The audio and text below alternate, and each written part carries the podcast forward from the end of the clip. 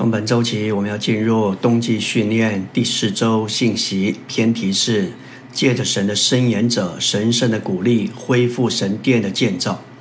本篇内容主要是说到两位伸言者，照着神所命定的份尽他们的功用，讲说耶和华所赐给他们的话语，加强被掳归回的人。这包括大祭司约书亚、犹大省长所罗巴伯。他们两位代表神经轮中两个主要的职分，这事实上在新旧约都有这样的职分，有祭司职分，还有君王职分。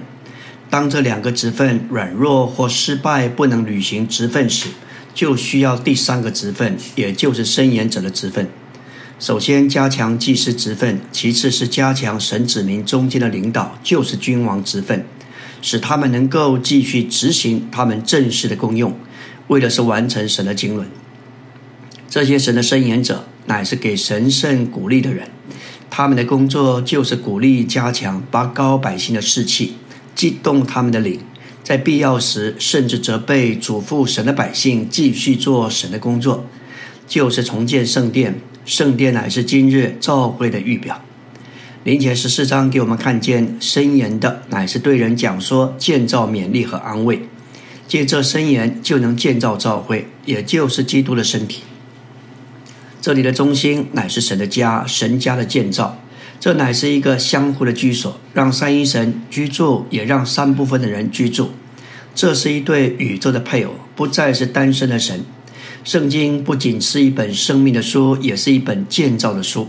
生命与建造乃是神圣启示中主要的项目。在旧约里，神的帐幕和殿只是神与以色列人连结的象征。神认为以色列人才是他真正的殿。神与以色列人的连结，与他们成为一个实体。这一个实体乃是属灵的殿。神与以色列人中敬虔的人都住在其中。神所渴望得主的住处，乃是一般可以让他进入的人。神要在宇宙中得着一个住处，乃是神与人的调和。在其中，神被建造到人里面，人也被建造到神里面，使神与人、人与神能够成为相互的住处。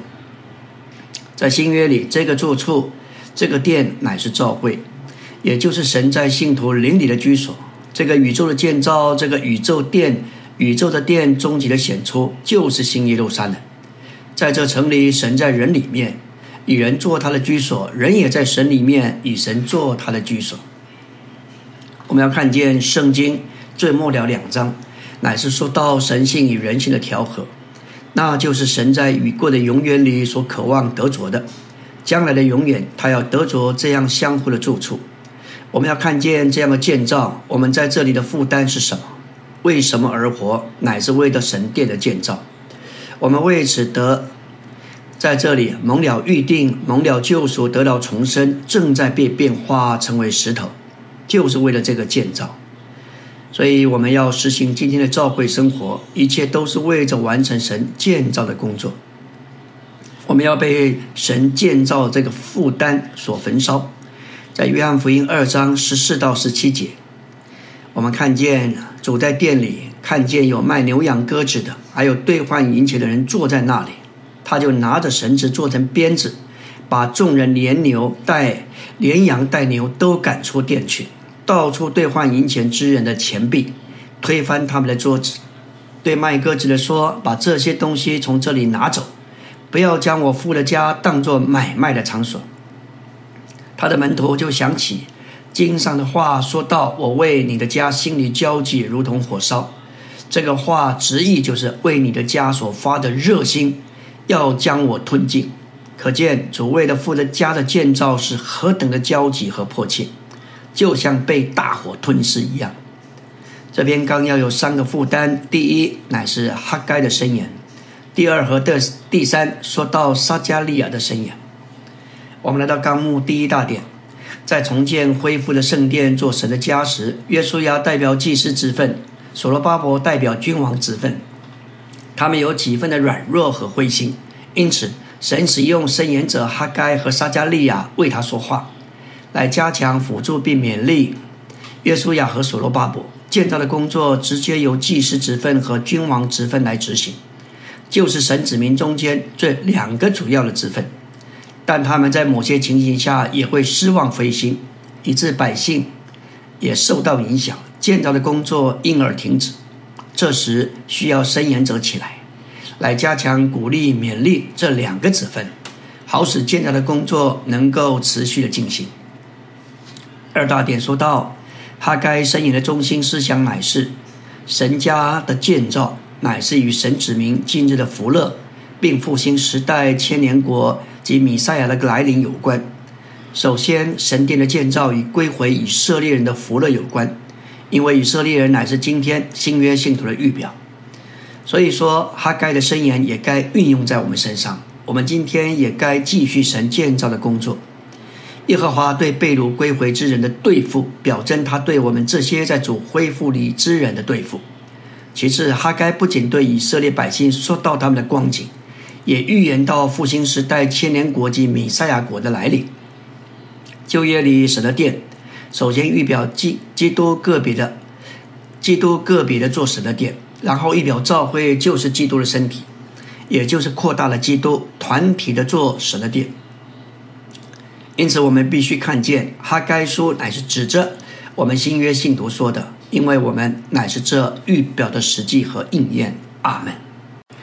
今天我们来到第四周周的晨星。昨天我们提到，在重建恢复的圣殿做神的家时，两种职分是非常重要的，一个是祭司职分，另外一个是君王职分。但是这两种职分，当他们有一种的软弱灰心，就需要第三种伸延者的职分来加强、来供应、来拔高。旧约里耶和华的殿，首先预表基督个别的做神的殿，然后预表教会，就是基督的身体。耶和华的殿预表教会，所以撒该的申言者是指着我们这一班新约的信徒说的，因为我们是这预表的实际。哈该对省长所罗巴伯以大祭司约书亚所说的话，加强并鼓励他们和他们的百姓，要重建神的殿作为神的家。当时被掳归回的人只求自己的利益，而忽略了神的权益。他们顾到自己的房屋，却不顾耶和华的殿。九节的奔乃是说明百姓忙于照顾自己的房屋。哈该一章六节指明，我们若是忽视教会，就不会有真正的享受或满足。关于恢复建造神的殿，我们是无法中立的，我们必须绝对。或是先顾到自己的房屋，或是先顾到主的殿。这里的点乃是这辈的话，因为百姓停止了建殿的工作。他们说建造的时候尚未来到，那他们为什么要归回呢？当初他们从被掳之地归回，就是要建造圣殿。但他们这里说到慢慢来，也许未来什么时候再建造，这是一种错误的思想和观念。在教会生活中，现在就是建造的时候。哈该一章四节说到：“这殿仍然荒凉，这时候你们还住在天花板的房屋吗？”在对他的，在他的对付中，耶和华首先要做的事，就是吩咐百姓要省察自己的行径。五节说到：“万金之耶和华如此说，你们要省察自己的行径。”我们确实要再次省察自己的情形、光景。衡量自己的生活，我们的生活是否顾到自己天花板的房屋，而没有顾到神家的需要和建造？八节说到：“你们要上山取木料建造这殿，我就因此喜乐，取得荣耀。”这是耶和华说的。你们盼望多得，却所得的却少；你们收到家中，我就吹去。这是为什么？因为我的殿荒凉，你们个人却奔向自己的房屋。这是万军之耶和华说的。这告诉我们：我们若无心顾到神的殿，使神得到满足，不论我们吃多少、喝多少、穿多少，都不会得到满足。我们若忽视教会，就不会有真正的享受和满足。今天有些圣徒忙于照顾自己的房屋，在这里以致没有时间聚会，没有时间侍奉。我们需要明白，在整个宇宙中没有中立这件事，我们必须绝对。不是先顾到自己的房屋，就是先顾到主的殿。在这里的点，乃是我们要学习省出时间来，为了主的权益。多少罪人等着我们去看望，多少圣徒，尤其是年幼，等着我们去保养顾惜。当主回来时，要与我们算账，他必定会责备我们。今天我们之所以不容易得到扩增，主要不是因为环境，乃是因着我们的借口。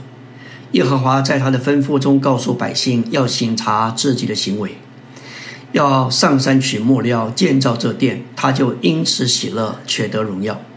今天我们传福音，就是收取材料以建造神的殿。对在职亲子的圣徒，虽然有工作、有家庭要照顾、有孩子要养育，但是我们要省察自己的行径，我们是否只顾到自己，而不顾到神家的需要？这里说到的，我们不能中立，我们必须顾到神的殿。马太六章三十三节说：“你们要先寻求神的国和神的义，你们所需用的，父都知道他会加给我们。今天召会是神的，基督是神的义，这节乃是一节信心的应许。当我们把基督与召会摆在首位，我们所需用生活的一切都都要加给。”为了恢复神殿的建造，神的选民在灵里要被激动起来，在耶和华的殿里做工。我们都当回应主的吩咐，在传福音、喂养、出信并照顾人的工作上，要被主占有。使主的殿就是教会做基督的身体得着建造。这个工作就是我们所说神命定之路，这不是一般的道路，而是要建造教会的路。借着传扬福音，就是上山取木料；借着喂养信徒、成全、照顾，这一切都是为了教会作为基督的身体。我们若是不被这些事霸占，而被其他属世的事霸占，耶和华就要责备我们。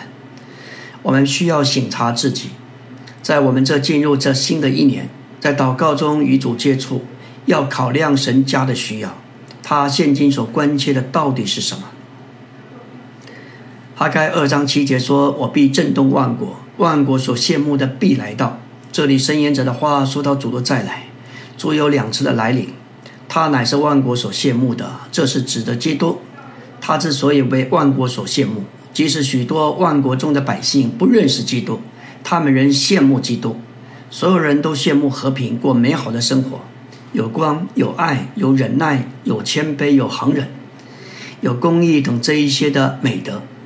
还有整个世围的环境和谐、平安、公义这样的事物，实际乃是基督。甚至他们不知道不觉，他们不知不觉也羡慕基督。基督是万国所羡慕的。他的来临，在于神指明从贝鲁到巴比伦归回，要恢复神殿的建造。感谢主，我们何等需要看见这位基督。不仅是万国所羡慕的，他真是在这里需要我们与他合作，在这里省察自己的行为，顾到神家的需要，为了殿的建造，他就欢喜。阿门。今天我们来到第四周周三的晨星。昨天我们提到，基督是万国所羡慕的，即使不信主的人，他们也羡慕基督，他所带来的各种的美德。还有视为环境的平静、安稳、和平、和谐。感谢主，这个人所羡慕的，必须我们接受负担，出去传扬。继续来说到第八终点，我必使这殿满了荣耀，这殿后来的荣耀必大过先前的荣耀。这是指的基督，他是万国所羡慕的。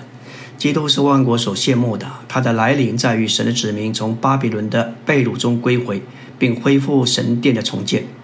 基督在他的成为肉体里第一次来临，那是借着以色列中剩余的人，也就是从巴比伦被掳回到耶路撒冷，他们重建圣殿带下来的。基督还要第二次来临，这是借着他新约选民中剩余的人，从他们在宗教巴比伦的被掳中回到教会正确的立场，恢复教会，恢复建造教会做神属灵的殿。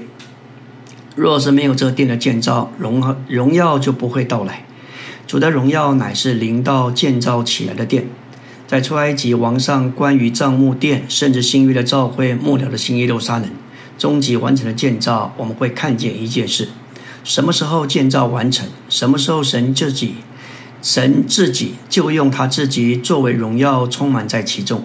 神的荣耀与殿有关，他的彰显是在他的家。若教会没有建造，就没有荣耀。新耶路撒冷就是神的荣耀。当帐幕立起来时，荣光立刻充满，甚至祭司也无法站立。这荣耀就是神的同在，乃是神光辉的彰显，照耀的彰显。圣殿第一次建立，有荣耀、荣光充满那殿。感谢主，我们什么时候照会有一种的建造，我们就能经历到荣耀充满在其中。神的荣耀、神的彰显，乃是在神的建造里，就是在耶和华的殿中。在神的意象里，以西结给我们看见耶和华的荣耀回到耶和华的殿中，并充满了殿。生命水的河乃是往荣耀的方向，就是往东流。意思是水流和荣耀是彼此相关的。哪里有荣耀，哪里就有水流。在我们里面的流，一直都是往神的荣耀而流。曾几何时，神的荣耀离开了，因为人不顾到神的殿，各种邪恶的事情都出来。逐渐的，神就离开那地方。神的荣耀是一点一点的回到天上，似乎是依依不舍的。荣耀在上面，地上没有荣耀。主的恢复在地上完成神的建造，就能够把神的荣耀带回来。耶和华的荣耀要回到殿中，因为殿的建造完成了。这指明，若要让荣耀的神住在教会中，教会就必须建造起来，成为神的居所。在以西结束，我们看见神的殿从神的殿里流出的生命水往东流，就是往神荣耀的方向流。以西结四十章七节，四十七章一节说道。他带我到回到殿门，从水殿的门槛下流出，看见水从殿的门槛下流出，往东流去。原来殿面是朝东的，这水从坎下由殿的南边，在祭坛的南边往下流。这里的水表征三阴神做生命水从永远里流出来，解他子民的干渴，是河从殿中流出的原因。第一，殿的建造已完成；第二。百姓是照着殿的样式、法则和定律在那里生活。第三，有祭祀的侍奉以及各样祭物的献上。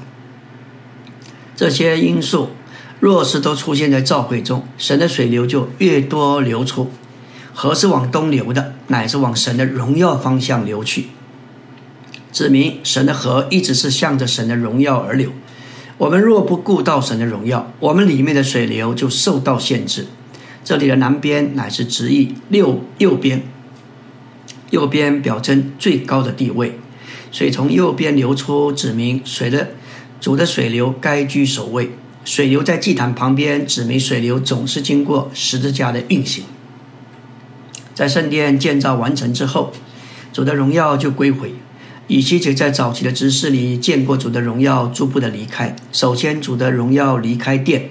停留在门槛上，从门槛出到城，从城出到城东面的橄榄山上，从那里主的荣耀升到诸天之上，主的荣耀归回，因为圣殿建造完成，可见主是何等渴望回到地上。然而他要回来，需要一个他能落脚的地方，他的住处，他的殿，就是他在地上能落脚安息的地方。今天主不仅仅是关切个人的属灵。即使有许多像但以理那样属灵的人，在巴比伦被兴起来，主的荣耀也不会到那里去充满他们。我们若要让主的荣耀，让荣耀的神住在教会中，教会就必须建造起来，成为神的居所。神既然住在教会中，那些寻求神并接触他的人就必须来到教会。我们若得着恩典，在教会里被建造，荣耀的神就要住在我们中间。以西结四十三章四节说到，耶和华的荣光从朝东的门进入殿中，主由东门回来。殿有三个门，南门和北门是为了百姓的方便，朝东的门是为了主的荣耀。在教会生活中，我们需要好几个门，但最重要的最重要的门乃是东门，因为是向着主的荣耀敞开的。这就是说，在教会生活中，我们需要一个向着主的荣耀敞开的门。我们不该只顾到自己的方便，我们该顾到主的荣耀。教会必须向主的荣耀敞开，使他的荣耀能进到教会里。在教会生活中，我们该有的第一个考量乃是主的荣耀，而不是自己的益处。在教会生活中，所有的决定首要的必须照着主的荣耀。神人耶稣不寻求自己的荣耀，他乃是寻求父的荣耀，这是他第一个考虑。今天我们在教会生活中，无论什么决定，首要的考虑应当考虑有没有让主得着荣耀，还是叫人得着彰显和荣耀。还有这件事会不会加增神在肉体里的显现？在我们所有的考量中，我们必须优先、率先、首要考虑主的荣耀，不是人的荣耀。感谢主，这样主的荣耀就容易回到教会中来，充满教会。阿门。今天我们来到第四周周四的晨星。昨天我们提到，在以西结束中，我们看见殿有三个门，有南门、北门，乃是为着百姓的方便；但是朝东的门，乃是为着主的荣耀。在社会生活中，我们必须看见最重要的就是东门，向着主的荣耀乃是敞开的。这就是说，在教会生活中，我们第一个要考虑的、决定的。乃是主是否得着荣耀，而不是考虑人得荣耀。继续往前来看，说到让神得荣耀，乃是我们侍奉的目的。我们对神最高的侍奉，就是借着过神人的生活而荣耀神。这是为了使我们得被建造而团体的彰显神，并进入神荣耀的衣里。这是主在约翰十七章所祷告信徒中间一的第三面。就是为着神团体的彰显，在神圣荣耀的一里，在这个一的里面，信徒完全否认己，享受父的荣耀，做他们那一个被成全之一的要素，得被建造而团体的彰显神。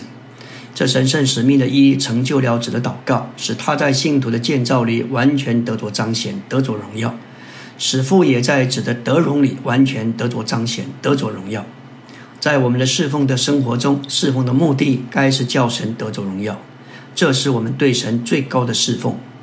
我们必须借着过神人生活，也就是一种彰显神的生活，不是个人的，乃是团体的，是以相调的方式被建造而团体的彰显神，进入神圣荣耀的衣里。这里没有己的形象，没有人的名，只有神的荣耀。在那荣耀里，我们是一。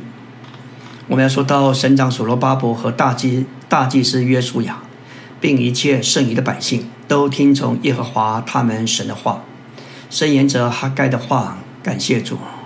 百姓也在耶和华面前存敬畏的心。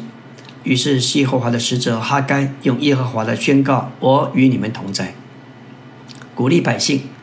耶和华激动所罗巴伯、耶耶稣雅并所有百姓的灵，他们就来在万军之耶和华他们神的殿中继续做工。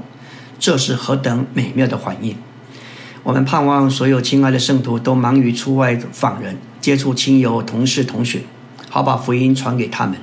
众圣徒都当在传福音、喂养信徒并照顾人的事上被主耶稣占有。盼望在我们中间，关于这件事，我们非常需要。有负担，有看见，有这样的灵，有这样的空气。耶和华是所罗巴伯为印记。哈该二章二十三节，耶和华说：“撒拉铁的儿子，我仆人所罗巴伯啊，到那日，万金之耶和华说：我必选取你，使你为印记，因我拣选了你。这是万军之耶和华说的。这指明耶和华认为他是他的代表，也指明耶和华爱他，信托他。”在这件事上，所罗巴伯乃是基督的预表，因为神的印记已经给了基督，他代表神，是神所爱并神所信托的一位，故此他够资格顾到神殿的建造，就是教会的建造。在宇宙中，神最爱最信托的莫过于基督。神一再的指着基督说：“这是我的爱子，是我所喜悦的，你们要听他。”唯有他够资格顾到神的建造。当彼得在马太十六章得着关于基督的启示时，主立刻说道：“我要把我的教会建造在这磐石上。”主要建造他的教会，他乃是真正的所罗巴伯。来到纲目第三大殿，撒加利亚书启示灯台的七灯乃是神的七灵。是七倍加强的灵，就是耶和华的七眼，也是救赎之羔羊的七眼，以及建造之石头的七眼，为了三一神完美的彰显和神殿的重建。在撒加利亚四章二节，他问我说：“你看见什么？”我说：“我看见一个灯台，全是金的，顶上有油碗，灯台上有七灯，顶上的七灯各有七个管子。”约书亚的职分，祭司职分，表征以色列国为着神向列国所敬的祭司职分。金灯台表征以色列国为着神向列国所做明亮的见证。神拣选了以色列作为祭司的国度，他的心意是要用以色列国作为祭司体系，将列国带到神那里，使他们能够进到神面前，好蒙神的光照，破路对付，并得着神圣丰富的传说。不仅如此。祭司要教导列国如何敬拜神、侍奉神。除了做祭司的国度以色列，还要做见证，代表神。灯台在内里面表征具体化并彰显出来的三一神。出埃及二十五章，我们看见灯台表征基督作为三一神的具体化身和彰显。这里撒加利亚说的灯台，乃是表征以色列国作为神集体的见证，将他一切的美德照耀出来。灯台的供应在于七灯各有七个管子，说出神七倍加强的灵作为全备的供应。在四亚撒加利亚四章二节，我们看见灯台上有七灯，对应启示录四章五节有七盏火灯在宝座前点着。这七灯就是神的七灵。这里的七灯乃是出埃及二十五章三十七节，撒加利亚四章二节灯台上的七灯为依据。七盏火灯就是神的七灵，表征神七倍加强之灵的光照与鉴察。在出埃及二十五章、撒加利亚四章，表征神的灵在神行动中所发光照、所发光照的七灯，乃是为了神的建造，成为建造帐幕，或是为了重建圣殿。这里的七灯是为了神的审判，最终要带进神的建造，就是新耶路撒冷的建造。要看见七灵不是七位灵，乃是一位灵的加强，一位灵的七倍加强。撒加利亚四章十节，这七眼乃是耶和华的眼睛。要再对照启示录五章六节，宝座以四活物中间有羔羊站立，像是刚被杀过的，有七角和七眼，就是神的七灵。要奉差遣往全地去，要留意救赎的羔羊也有七眼，就是神的七灵。撒加利亚三章九节说到，在一块石头上有七眼，石头是为了建造。当我们把撒加利亚和启示录这些经文摆在一起，就看见灯台的七灯，在宝座前焚烧照亮的七灯，还有耶和华的七眼，也是救赎之羔羊的七眼，还有呢，为了建造之石头的七眼。撒加利亚四章十节的七眼，乃是耶和华的眼睛，就是三章九节石头上的七眼。也是启示录五章六节羔羊基督的七眼，因此石头耶和华和羔羊乃是一。阿门。今天我们要进入第四周周五的晨星。昨天我们说到，在撒加利亚四章十节的七眼乃是耶和华的眼睛，也就是三章九节石头上的七眼，也是启示录五章六节羔羊基督的七眼。因此石头耶和华和羔羊乃是一。指明基督与圣灵虽然有分别，却不是分开的。就如人的眼睛在实质上与人是一，照样圣灵在实质上也与基督是一。基督七眼的功用乃是鉴察和搜寻，为了执行神对这宇宙的审判，并将他所示的一切灌输并注入到他所拣选的人里面。这一切都指着七倍加强的灵说的。这七倍加强的灵，乃是为着三一神完美的彰显和神殿的重建。今天我们若是向主认真，愿意起来，有份于殿的建殿建造，我们就要看见，今天主在他恢复了众召会中间，最大的需要乃是经历这位七倍加强的灵。召会是基督的复制，也是那里的翻版。基督这三一神的具体化身，已经经过死与复活，不再。不再是在肉体里，如今乃成为次生命的灵。他是站在宝座前救赎的羔羊，也是纳在我们灵里次生命的灵。这里现今正在做建造的工作，这灵加强了七倍，不是为着我们属灵或能力，乃是完全为着神的建造。在石头上的七言，乃是为着建造说的。在撒加利亚三章九节，这一块安置在耶和华面前的石头，预表神建造的石头。这乃是借着被雕刻的石头，也就是定十字架的基督所完成的。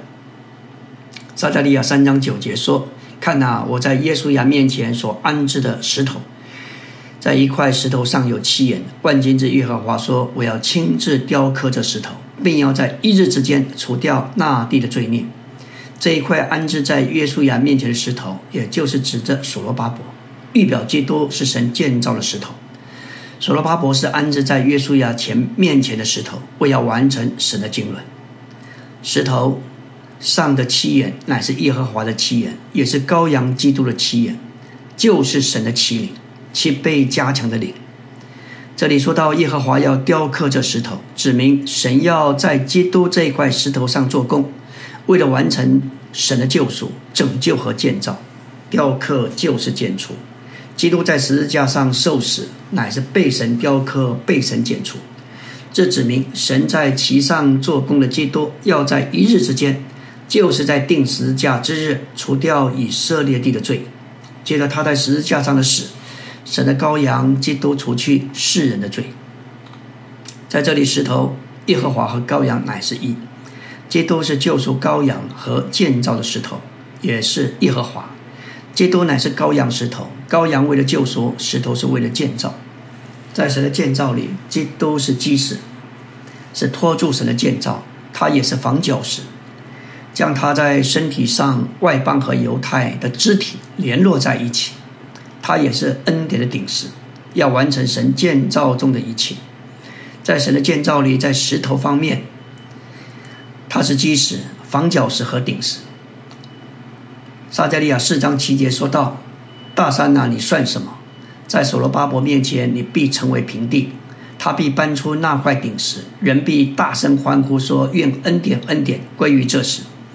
搬出顶石就是完成建造。人大声欢呼说：愿恩典，恩典归于这时。这指明顶石本身就是恩典。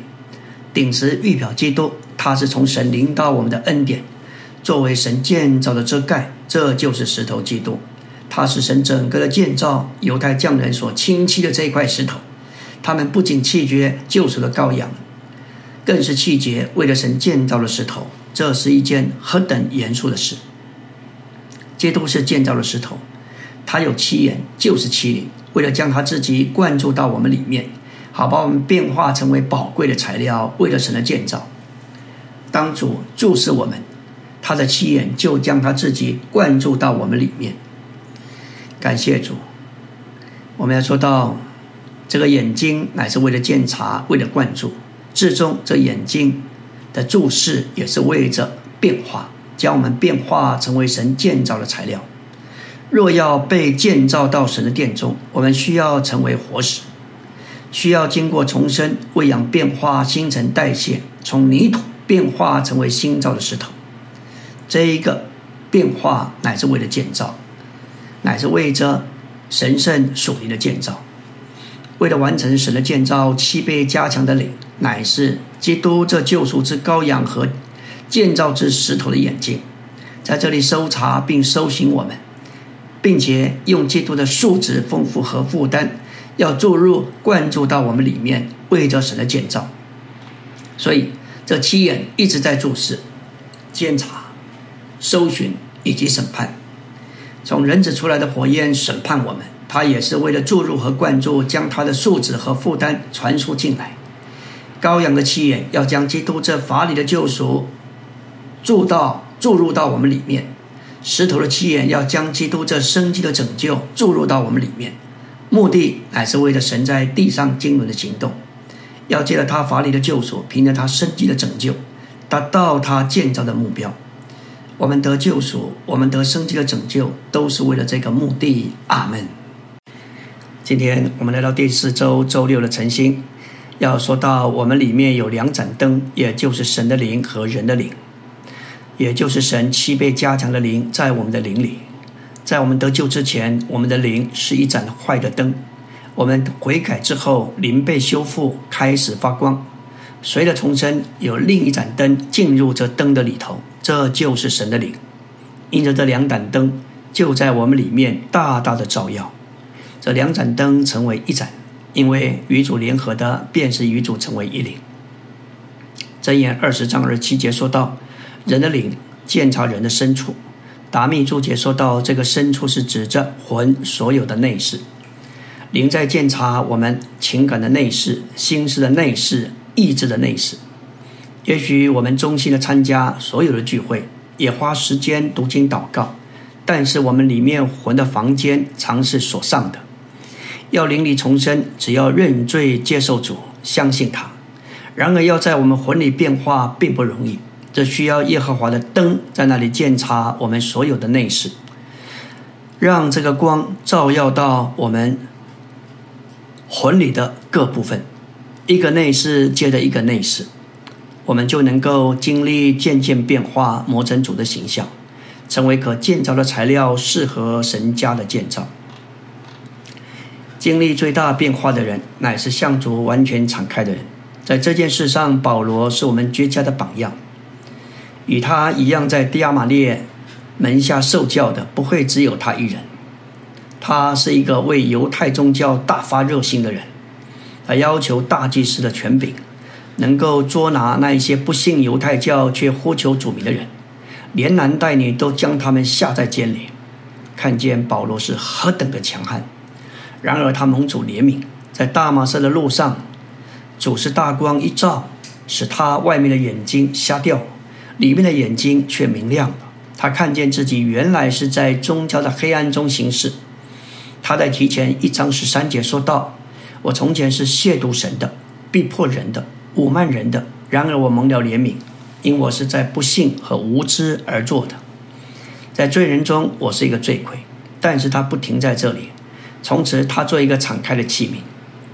他让主在他身上有完全的自由，把主所赐给他的意象启示丰富，全部借着书信写出来。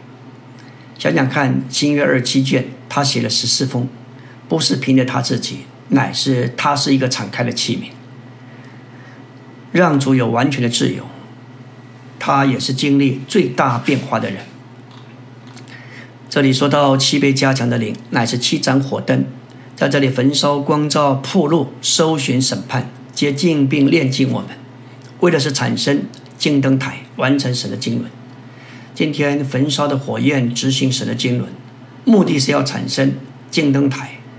我们不必太专注世界局势中混乱的光景、疫情的发展，也不必太在意在教会中许多令人失望的光景。我们深信焚烧的七灵，它的火焰正在支配整个全地。我们要尽所能的让主有机会，让他来审判、炼净并接近我们，让焚烧的七灵在我们里面清理、搜寻、接近和炼净。这就让主有路产生纯净的灯台。再说到灯台两边有两棵橄榄树，表征当时的大祭司约书亚和所罗巴伯，他们是两个犹的儿子，被耶和华的灵所充满，为了神殿的重建。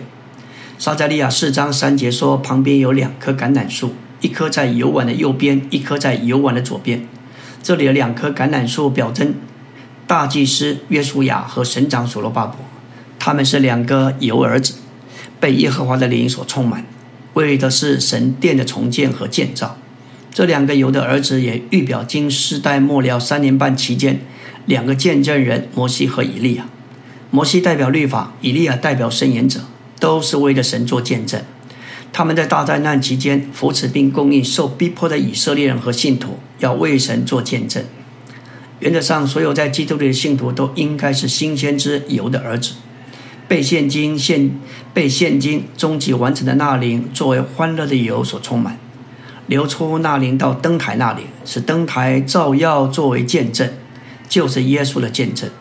照会作为金灯台，乃是三一神扎实的具体化身。有七倍加长的灵作为神圣性情的油，油本身乃是金，意思就是金作为油流出来。当更多的油加到灯台里，就有更多的金加进来。日复一日，我们必须付代价得着更多的经，就是更多的神神圣的性情，好使我们能成为纯金的灯台。为了建造金的新耶路撒冷，我们都该是橄榄树，从我们自己里面流出神来，流到别人里面，这样借着那些做橄榄树流出神的人，有需要人就得着油的供应。当我们被神圣的油充满，就可以涌流出来，好叫这灯台能够照耀。这是借着我们把这一位神涌流出去，用生命供应人，也就是神自己来供应人。这样，我们所在地的教会就会是照耀的金灯台。撒加利亚四章十二节，我第二次问他说，在这两个金嘴旁边，这两根流出精油的橄榄枝是什么意思？要是灯台照耀，油是必须的。两棵橄榄树供应橄榄油，乃是经过枝子将油流到两个金嘴里，然后两个金嘴将油导入油碗，油碗借着管子供应灯台。油是那灵。那灵乃是神，按着预表，神是由金所表征，因此为了灯台的照耀而供应油，就是流出神；而以七倍加糖的灵供应别人，使他们被点活，记得照会成为神的见证。基督乃是大那独一的橄榄树，而所罗巴伯和所有的信徒都是基督的枝子和苗，因此所有的信徒乃是许多的橄榄树。但不是个别的树，乃是基督这独一橄榄树的枝子。我们这是运用到今天的经历，就看见我们里面流出来的那灵就是神，神就是金。因此，我们将基督供应给别人，用油供应他们的时候，实际上是用神供应他们。从我们里面，神从我们里面流出，流到他们里面，我们都该是橄榄树。从我们自己流出来的神，能够流到别人里头。感谢主。为了产生灯台的照耀，阿门。